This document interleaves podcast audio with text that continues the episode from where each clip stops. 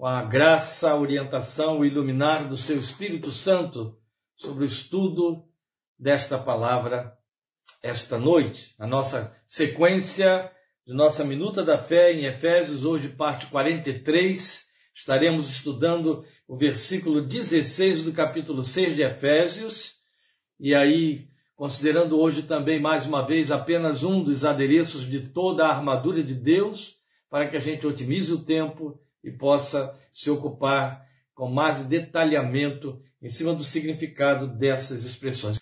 Vindo então para a nossa parte 43 de Efésios, do nosso estudo de Efésios, agora iremos ao capítulo 6, leremos apenas o versículo 16, de onde vamos extrair o assunto de hoje, nossa abordagem do quarto adereço de toda a armadura de Deus. Então, lendo o nosso texto em Efésios 6,16. Além disso, ou como está nas versões mais antigas, provavelmente aquela de que você está se servindo, sobretudo, além disso, usem o escudo da fé, com o qual vocês poderão apagar todas as setas inflamadas do maligno. Antes de entrarmos no detalhamento do significado deste adereço, chamo a sua atenção para este pronome de que Paulo está se servindo aqui. Todas as setas. Ele não disse para que você possa apagar ou para com qual vocês poderão apagar as setas inflamadas do maligno. Ele disse todas elas.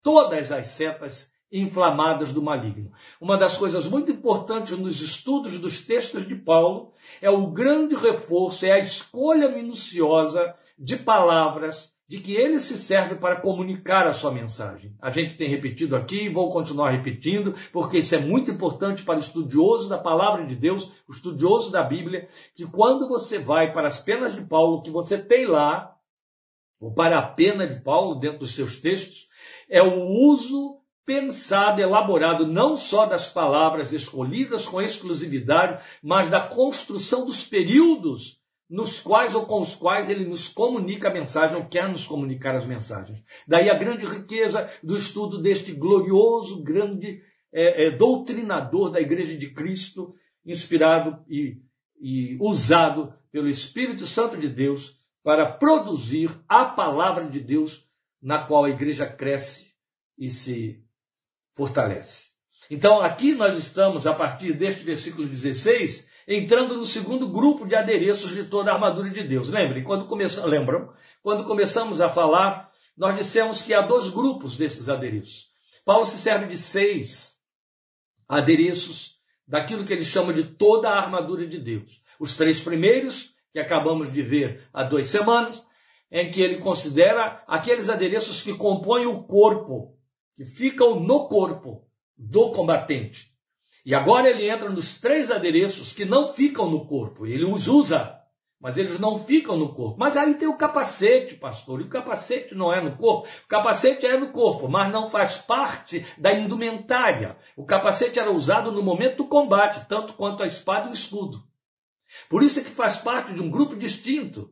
E esta é a razão porque o apóstolo começa essa, essa segunda parte usando esta palavrinha toda especial que você tem aí. Além disso, ou sobretudo. Quer dizer, ele já havia vestido o soldado.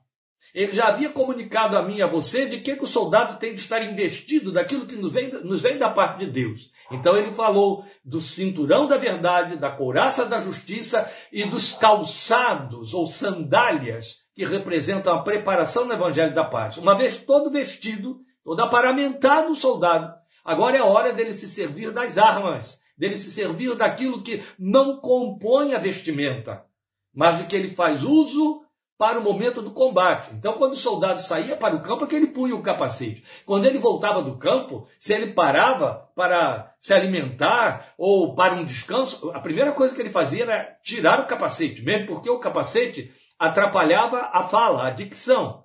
E então ele retirava o capacete que revestia a cabeça inteira. É muito importante a gente considerar esses detalhes. Então ele está entrando numa segunda parte de fato, e esta é a razão porque faz uso de uma palavra incomum dentro desta sequência. Além disso, ou sobretudo, usem o escudo da fé, com o qual vocês poderão apagar todas as setas inflamadas do maligno. todos os dardos inflamados, como você tem em suas versões. Então estamos entrando no segundo grupo de adereços dessa toda a armadura de Deus. Então esta é a razão, como já explicamos, porque ele faz uso desta palavra aí toda especial, ou sobretudo como nas suas versões. Bem, então o primeiro grupo, para reforçar, ele foi constituído dos adereços que revestem o corpo do combatente, que ele não tira, nem mesmo estando fora da guerra. Aquilo que já estivemos considerando. Então vem o segundo, constituído por essas peças de que ele se serve para o enfrentamento. Ele lança a mão delas. Que bonito, não é? Que linda a linguagem da alegoria. Para explicar isso aqui um pouquinho melhor, toda a armadura de Deus é uma alegoria. Cada peça é uma metáfora.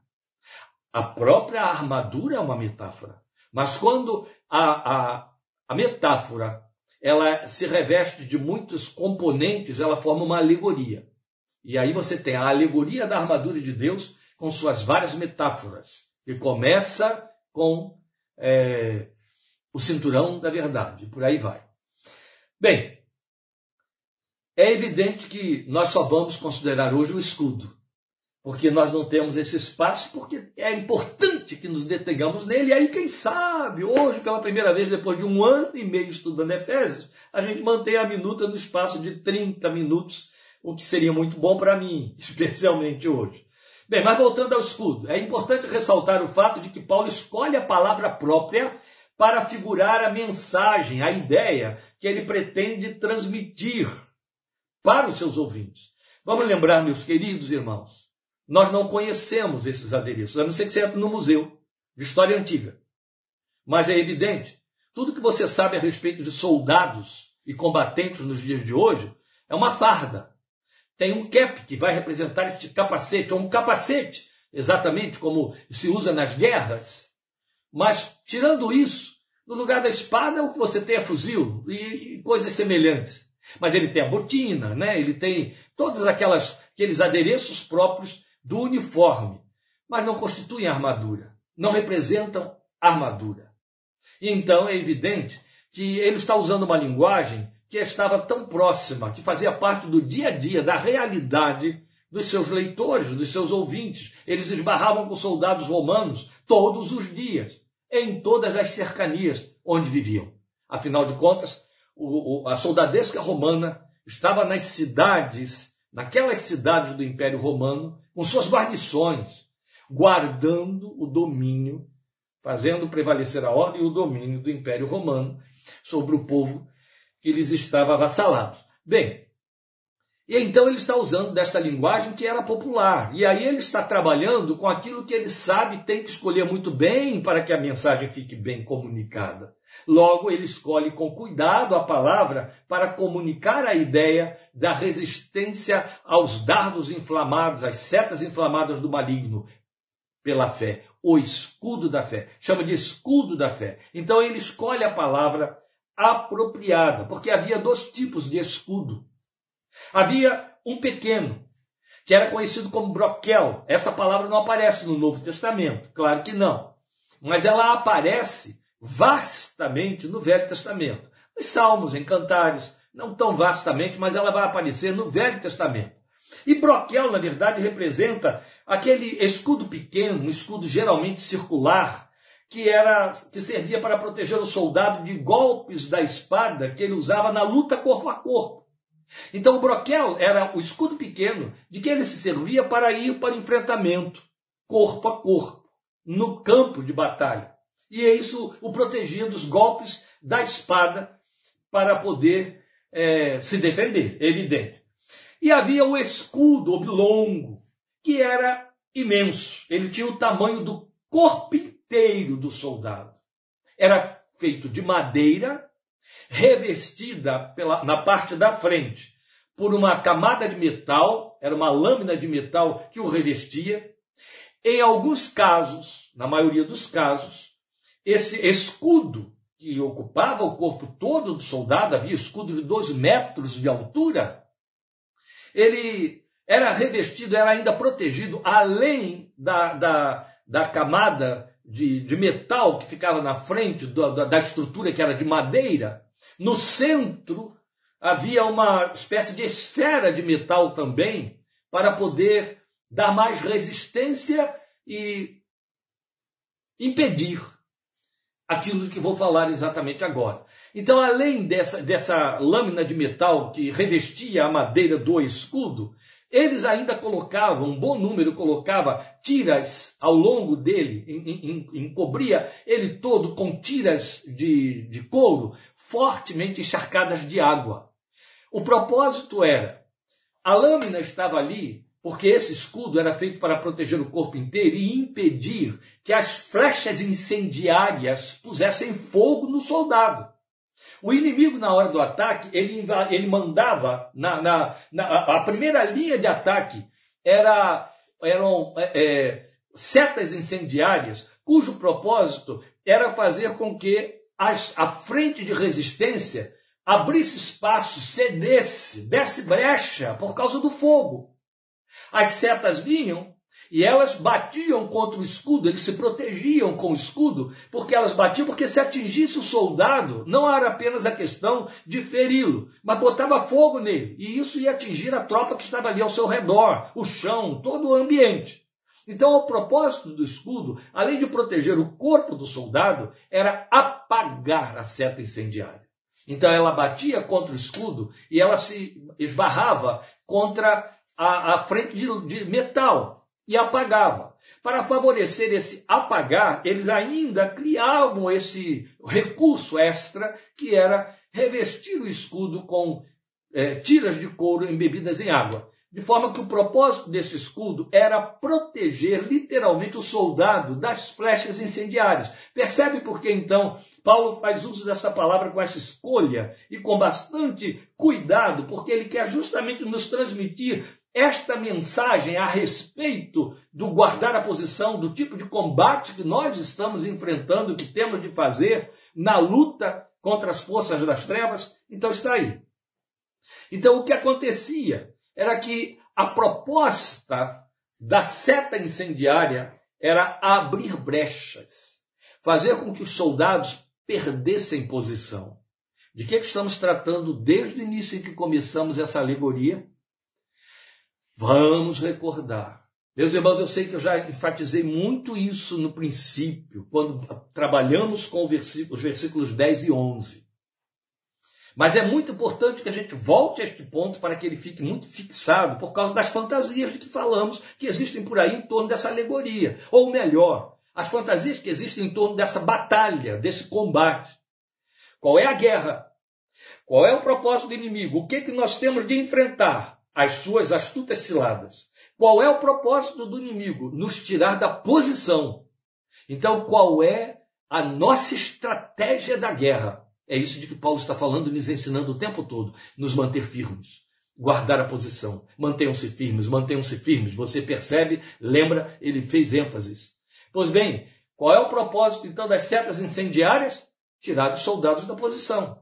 Por que então tinha que usar o escudo para proteger o corpo inteiro, para que a posição pudesse ser mantida apesar das setas incendiárias. Linda metáfora. Perfeita. Ela está absolutamente correta dentro da proposta do que o apóstolo quer nos comunicar e ensinar. Então veja. O propósito dele é nos exortar a guardar a posição, ficar firmes. Logo, bloqueio, o escudo pequeno, não atende a esse propósito. O adereço que atende perfeitamente a esse propósito, somado à armadura propriamente dita, já vestida, é escudo, que ele chama de escudo da fé. Agora, nós vamos pensar sobre isso, que é muito importante. Veja, o que as setas inflamadas do maligno, então ficou muito bem definido que são setas do maligno, o que elas podem significar nesta alegoria? Veja, Vamos pensar nisso trabalhando com novas questões. Observe, o que pode vir da parte do inimigo que viabiliza a perda de posição ou abrir brechas do combatente, que no caso é a igreja, somos eu e você. Algo que só pode ser combatido com o uso da fé em defesa. É disso que Paulo está falando. E uma fé capaz de neutralizar o poder de fogo do adversário. É o uso da fé de maneira a apagar, neutralizar o poder de fogo do inimigo. É muito interessante. Veja, então, o que nós temos até agora? O soldado está guarnecido com o cinturão da verdade, com a couraça da justiça, está calçado com boa preparação no evangelho da paz. O que falta? Falta apenas fazer uso da fé que crê nestes recursos que estão investidos e disponibilizados por Deus a seu favor. Vou repetir para que fique mais claro. Eu já tenho o cinturão da verdade que Deus me deu. Eu já tenho a couraça da, da justiça da qual estou revestido. Deus me deu. Eu já tenho a preparação do evangelho da paz que eu tenho de calçar. É algo que eu tenho de pôr em mim. Então eu estou protegido. Mas as setas vêm.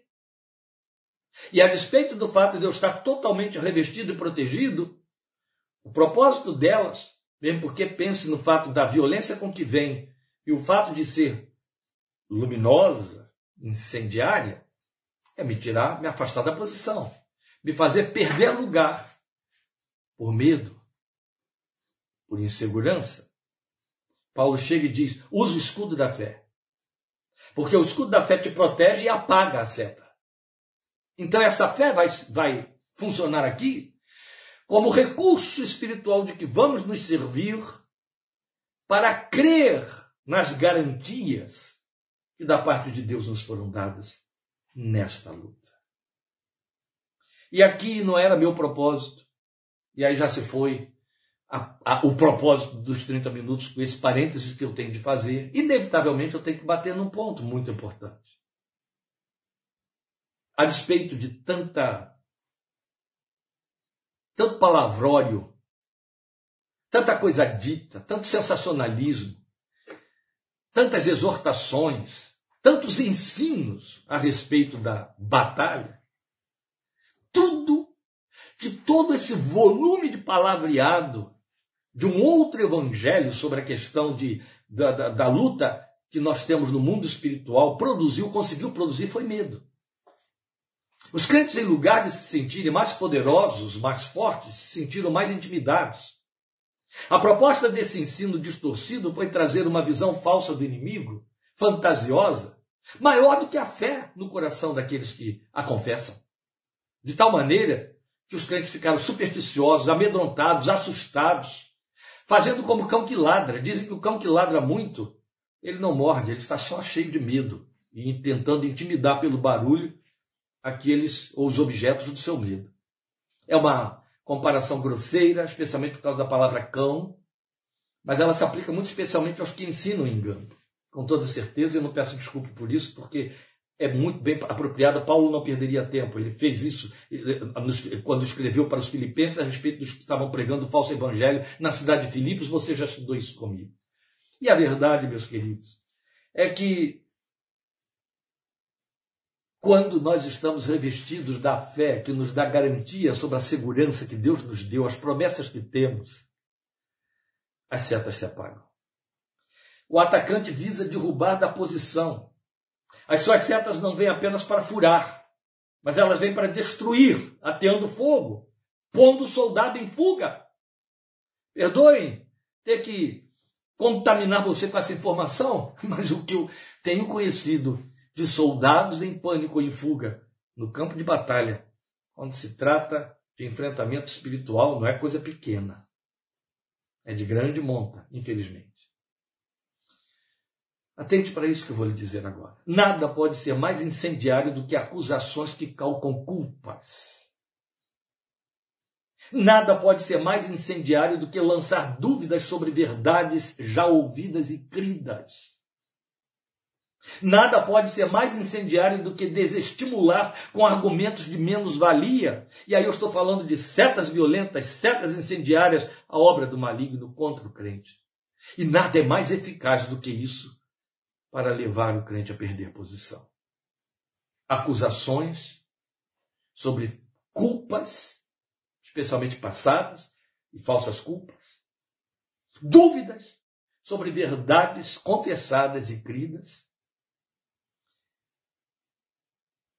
E uma sensação mórbida de enfraquecimento, de falta de poder, de falta de recursos espirituais, menos valia.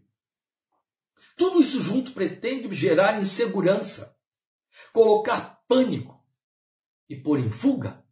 Essa é a verdade. Então lembremos que o ataque do tentador contra o Filho de Deus foi exatamente sobre a verdade proclamada pelo Pai. Lembram? Falamos sobre isso no início disso tudo aqui. Está em Mateus 4. No finalzinho do capítulo 3 de Mateus, você tem o Pai proclamando do céu sobre o Filho, sobre o qual o Espírito desce. Este é o meu Filho amado, no qual eu tenho prazer. Imediatamente ele entra no deserto, levado pelo Espírito para ser tentado pelo diabo. Lá está o diabo, e a primeira seta incendiária que ele manda contra ele é pondo dúvida sobre aquilo que o filho tinha ouvido lá de cima, lá no alto. Você é meu filho amado. Se tu és o filho de Deus, quase que ele diz, né? Se tu és o filho amado de Deus. Veja, depois ele pretendeu despertar em Jesus a roubos de espiritualidade fenomenalista. Não só quando disse, manda que as pedras se transformem em pães, mas também quando disse, lança-te daqui do templo abaixo, porque está escrito. Por último, ele faz a oferta de poder e cobiça. As tentações foram aí nessas áreas. Jesus venceu cada tentação com a palavra e ficando firme. É por onde vamos. É justamente por aí. Para cada uma das setas que a linha veio aqui, eu pontuei três tipos de setas ou de ataques do adversário. Nós vamos então pontuar o escudo, a forma de usar o escudo para apagar essas setas. Veja, quando o adversário ataca com acusação, lembra? Eu falei da acusação. O que, é que ele faz? Ele, via de regra, aponta o passado. Ele é mestre em fazer isso. Ele tem um acesso extraordinário a mente através de exercícios externos. Se os terapeutas têm a capacidade de penetrar a mente do seu, é, seu paciente, usando sinais, usando símbolos que o próprio paciente, paciente lhe forneceu, imagine o adversário. De quanto mais recurso ele é detentor para poder ir trabalhar, especialmente em cima das culpas do passado. Isso é muito sério. Então o que ele faz é apontar o passado, as faltas cometidas, e elas aconteceram. Os erros nos quais caímos, eles aconteceram.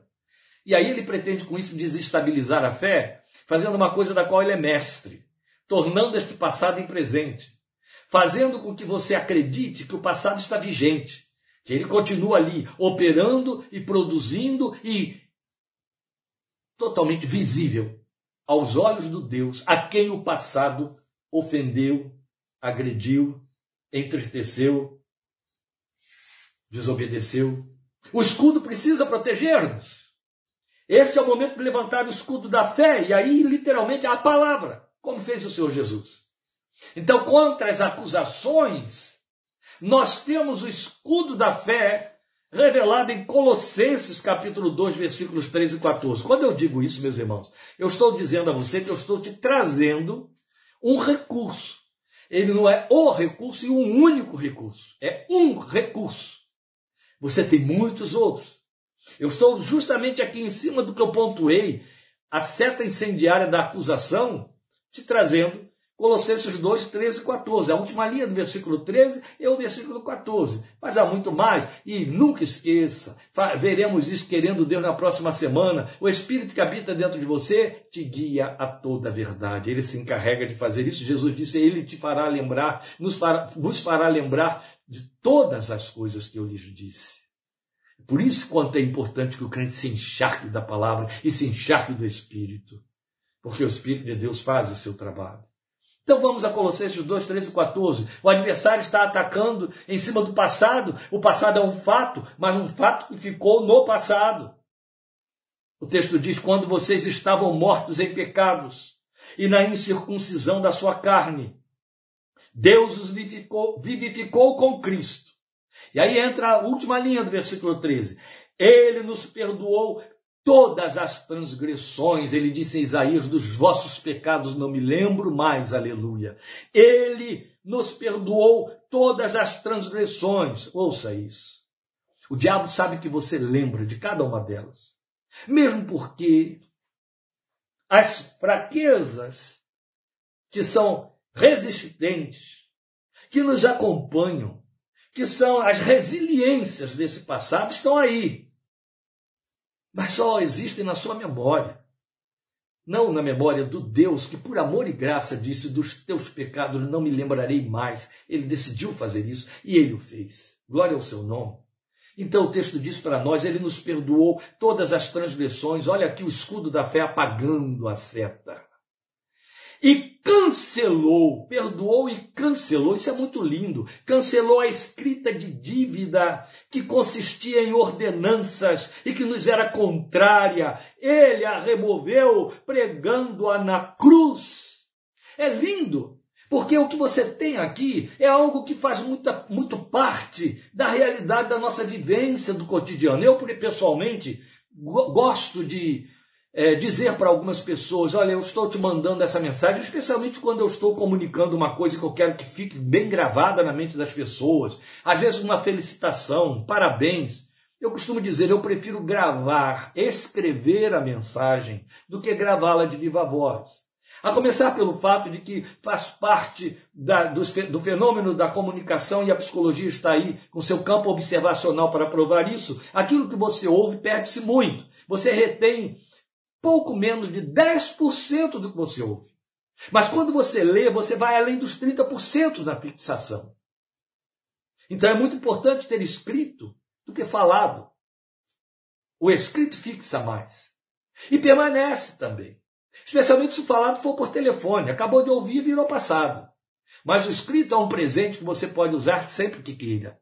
Olha que coisa linda. Deus acaba de dizer, Paulo acaba de dizer, que o Senhor declara para nós: eu perdoo todas as tuas transgressões. E aquilo que estiver escrito, que estiver fixado na história, para te condenar, para dizer ele é, ele fez, olha como é que ele fez, olha como que foi, olha isso que está aí, os pecados eram tais, tais, tais, tais, o comportamento era esse, esse, esse, esse. Está escrito contra ele. E o diabo sabe. A história escreveu, sua história escreveu pelo sangue de Jesus, pela obra realizada na cruz do Calvário, glória a Deus, o que Colossenses 2,14 está dizendo para mim e para você, e eu tenho que levantar esse escudo da fé para apagar essa seta maligna. É que Deus pegou isso que está escrito, essa memória registrada e rasgou, cancelou e depois pregou na cruz, como se ele estivesse dizendo para os nossos acusadores, até para a nossa consciência, especialmente para o adversário: vai lá e tira de lá. Tenta tirar lá da cruz. Vá na cruz tirar. Glória a Deus. Isso apaga qualquer seta. Apaga qualquer seta. Quando o adversário ataca a nossa segurança nas promessas. E os grandes homens de Deus costumam escrever que o diabo nunca perde a oportunidade de, nos momentos de fraqueza dos santos, e grandes santos do passado, tiveram seus momentos de fraqueza, especialmente no leito de morte. Esse é o momento das revisões. Esse é o momento em que o corpo está condicionado à cama, não há mais poderes inerentes ao físico, à natureza, não há mais controle. pelo contrário, a pessoa está sob controle, sob cuidado de terceiros, a sua vontade está minada, os outros estão determinando tudo. Esse é o momento de fraqueza extrema. Satanás não perde a oportunidade. E nessa hora ele vem e ele joga as setas da insegurança a primeira coisa que ele vai dizer é: olha o estado em que você está. Lutou tanto, trabalhou tanto, fez tanto, realizou tanto e agora virou um fracasso. Está o pó do pó. É o pavio que fumega. É a cana que está quebrada, mas glória a Deus, o meu Deus, o nosso Deus diz que não apagará o pavio que fumega e não vai esbagalhar a cana que está quebrada. Aleluia. E aí, quando o adversário ataca a nossa segurança nas promessas, o que ele pretende é nos desviar do centro da palavra de Deus para seu outro evangelho. O evangelho do sofisma, que está eivado de enganos e de falsas promessas. O escudo precisa ser levantado nessa hora para apagar essas setas. Então, contra as inseguranças, nós temos o glorioso escudo de Hebreus 6, 16 a 20. Eu vou ler para você, volto a insistir. Não é o único. Eu estou pensando um, estou te oferecendo um. Mas, ah, glória a Deus, o Espírito se encarrega de te conduzir a toda a verdade. E o que nós temos em Hebreus 6, 16 a 20 é: os homens juram por alguém superior a si mesmos, e o juramento confirma o que foi dito, pondo fim a toda discussão. Querendo mostrar de forma bem clara a natureza imutável do seu propósito para com os herdeiros da promessa, Deus, o Deus que a Bíblia diz que não muda, que é imutável, ele mesmo disse: Eu, Senhor, não mudo.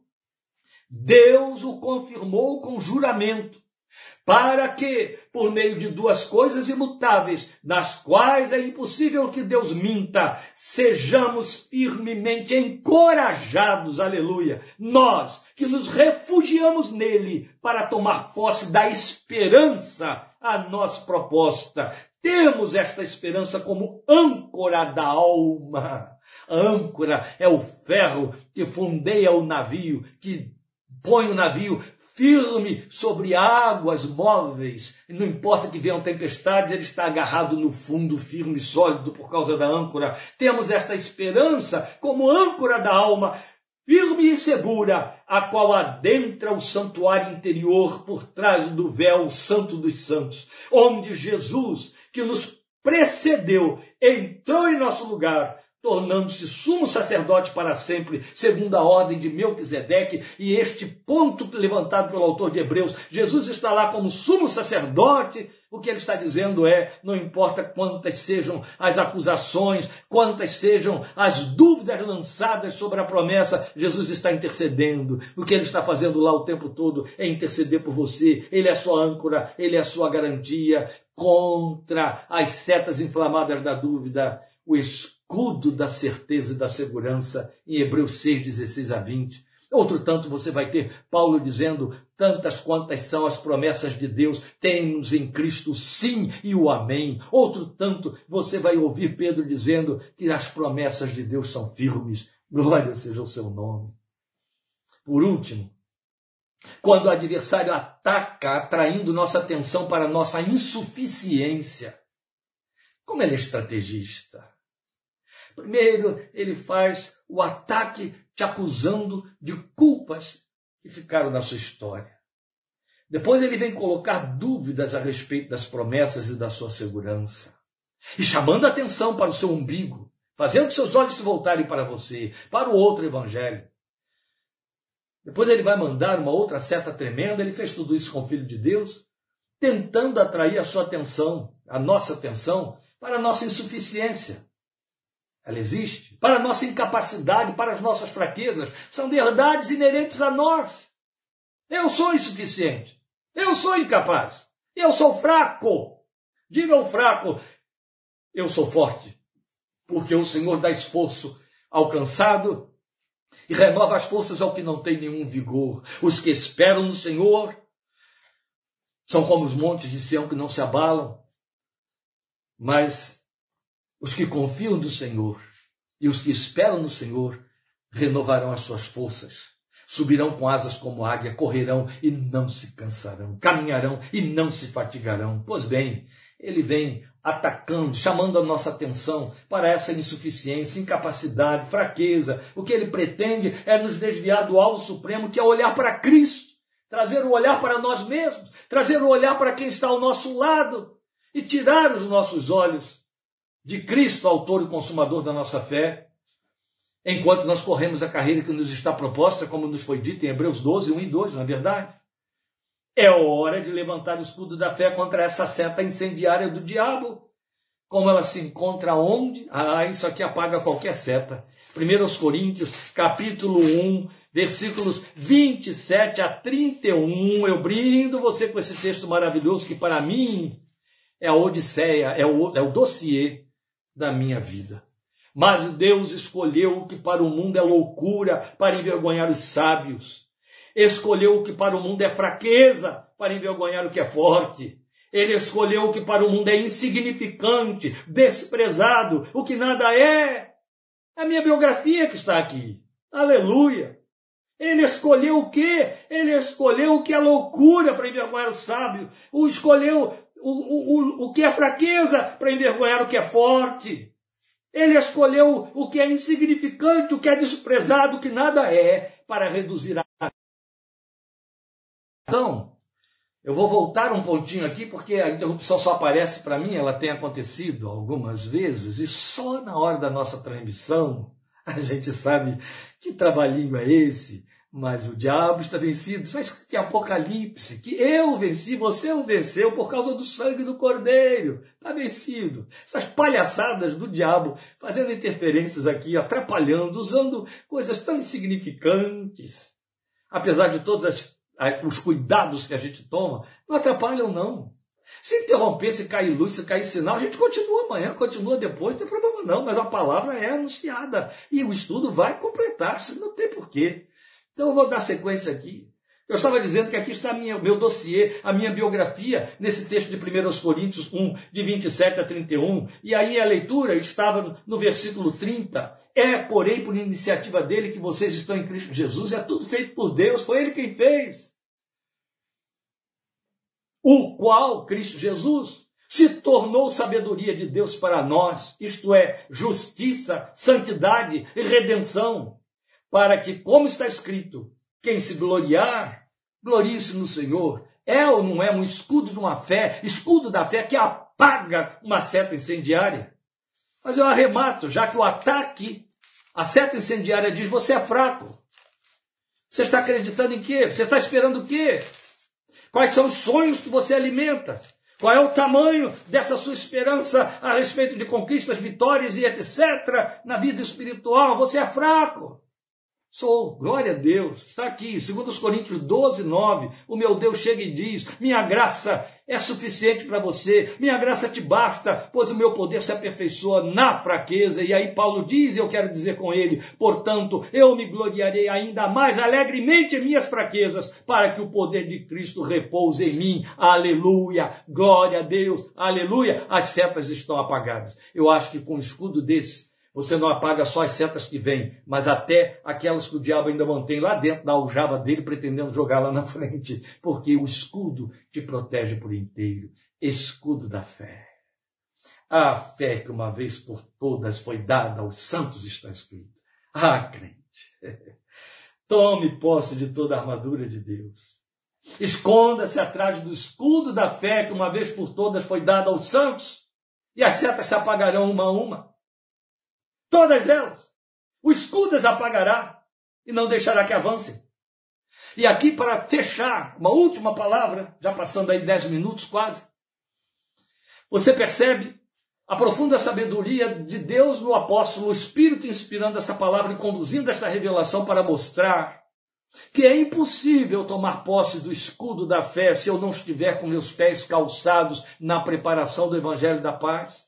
Percebe porque primeiro teve que vir a preparação do Evangelho da Paz, para que eu pegue o escudo da fé, eu possa usar o escudo da fé e me proteger. Percebe que eu preciso de fato estar revestido da couraça da justiça para que quando a acusação vier, não me abale o cinturão da verdade para que quando os sofismas vierem eu não me confunda. Glória a Deus. Sua palavra é perfeita. E o importante é a gente lembrar mais uma vez que esta toda a armadura de Deus, estas figuras de linguagem de que o apóstolo se serviu, que na verdade é uma doutrina pedagógica para mim para você, para aprendermos a palavra, estão disponíveis para nós. Por isso, a armadura de Deus, Ele nos deu. Temos mais dois adereços Iremos a eles em nome de Jesus na próxima quinta-feira, 20 e 30, e eu creio que você estará participando lá conosco. A Celinha colocou algo aí que eu quero lhe lembrar. Davi fazia muito isso. O Senhor é o meu escudo. O Senhor é o meu escudo. O Senhor é. Ele é o nosso escudo. Bendito é o seu nome. Obrigado por sua companhia e atenção. Obrigado pelo seu interesse em fazer esta caminhada conosco em Efésios, uma caminhada mais profunda na leitura do texto da palavra de Deus. Deus te abençoe, te alimente e fortaleça com esta palavra. Estejamos juntos sábado, sete e meia da noite e quinta-feira que vem, dando sequência a Efésios, em nome de Jesus. Obrigado por suas orações também. Deus te abençoe, guarde e fortaleça em nome de Jesus. Amém.